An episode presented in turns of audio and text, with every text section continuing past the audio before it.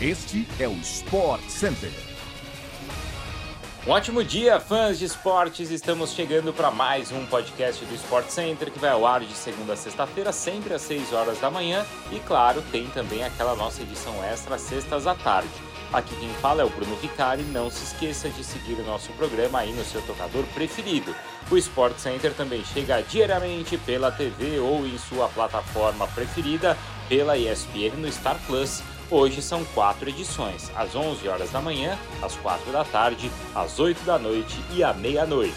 Pode subir o som, porque o SC está no ar.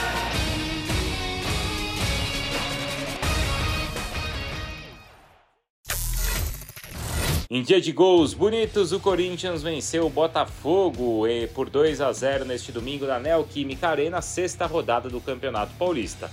Roger Guedes com uma finalização colocada e o Watson com um chute forte decidiram o placar a favor do Timão, que tem então 100% de aproveitamento como mandante e agora soma três vitórias seguidas no estadual.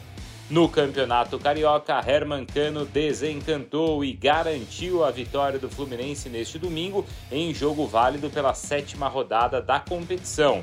É o primeiro gol do Cano em 2023. Com três gols do artilheiro argentino, o Flu bateu ao Dax por 3 a 0 no Maracanã e se recuperou então depois da sequência recente ruim de resultados.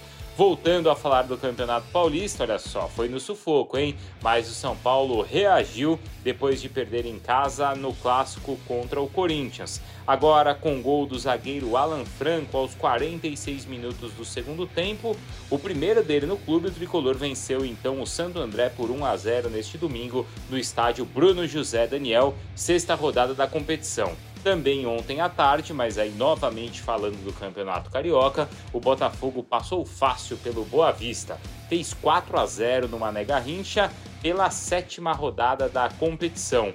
O Tiquinho Soares comandou a goleada, marcou dois gols e deu ainda assistência. E assim, o Glorioso está no G4 e o time de Saquarema fica então na lanterna do campeonato estadual.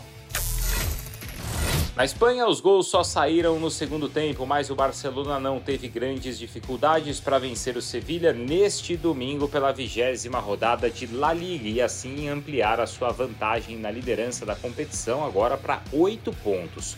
Jogando no Camp Nou, o time comandado por Xavi contou com o brilho de Rafinha, que marcou um gol e deu assistência e foi eleito o melhor em campo para fazer então 3 a 0. Jordi Alba e Gavi também balançaram as redes. Numa partida em que levou pouco perigo ao gol do adversário, Real Madrid só acertou o alvo uma vez na derrota por 1 a 0 para o Mallorca neste domingo pela vigésima rodada de La Liga, mas foi justamente em cobrança de pênalti desperdiçada por Asensio aos 14 minutos do segundo tempo. Depois do jogo, o técnico Carlo Ancelotti explicou a escolha pelo batedor e disse que o Rodrigo não foi designado para a cobrança por conta do erro na última Copa do Mundo, justamente na disputa entre Brasil e Croácia que custou a eliminação da seleção nas quartas de final. O Benzema, batedor oficial, foi desfalque por problemas físicos. Asensio havia cobrado pênalti durante os 90 minutos de uma partida apenas uma vez pelo Real Madrid contra o Fuenlabrada pela Copa do Rei de 17 e 18. Na ausência de Benzema, o Rodrigo foi o responsável por três cobranças nessa temporada. Ele converteu contra o Barcelona pelo Espanhol e Celtic pela Champions e desperdiçou diante do Red Bull Leipzig também pela competição continental. No mês passado, Ancelotti e Rodrigo tiveram um leve desentendimento em partida contra o Vídea Real pela Copa do Rei. O treinador italiano deu uma bronca no atacante brasileiro de 21 anos por ter deixado o campo sem cumprimentá-lo após substituição. É isso, pessoal. Assim nós chegamos ao fim de mais um podcast do Sport Center. Voltamos amanhã cedo no seu agregador favorito de podcasts. Um abraço para todo mundo e até mais.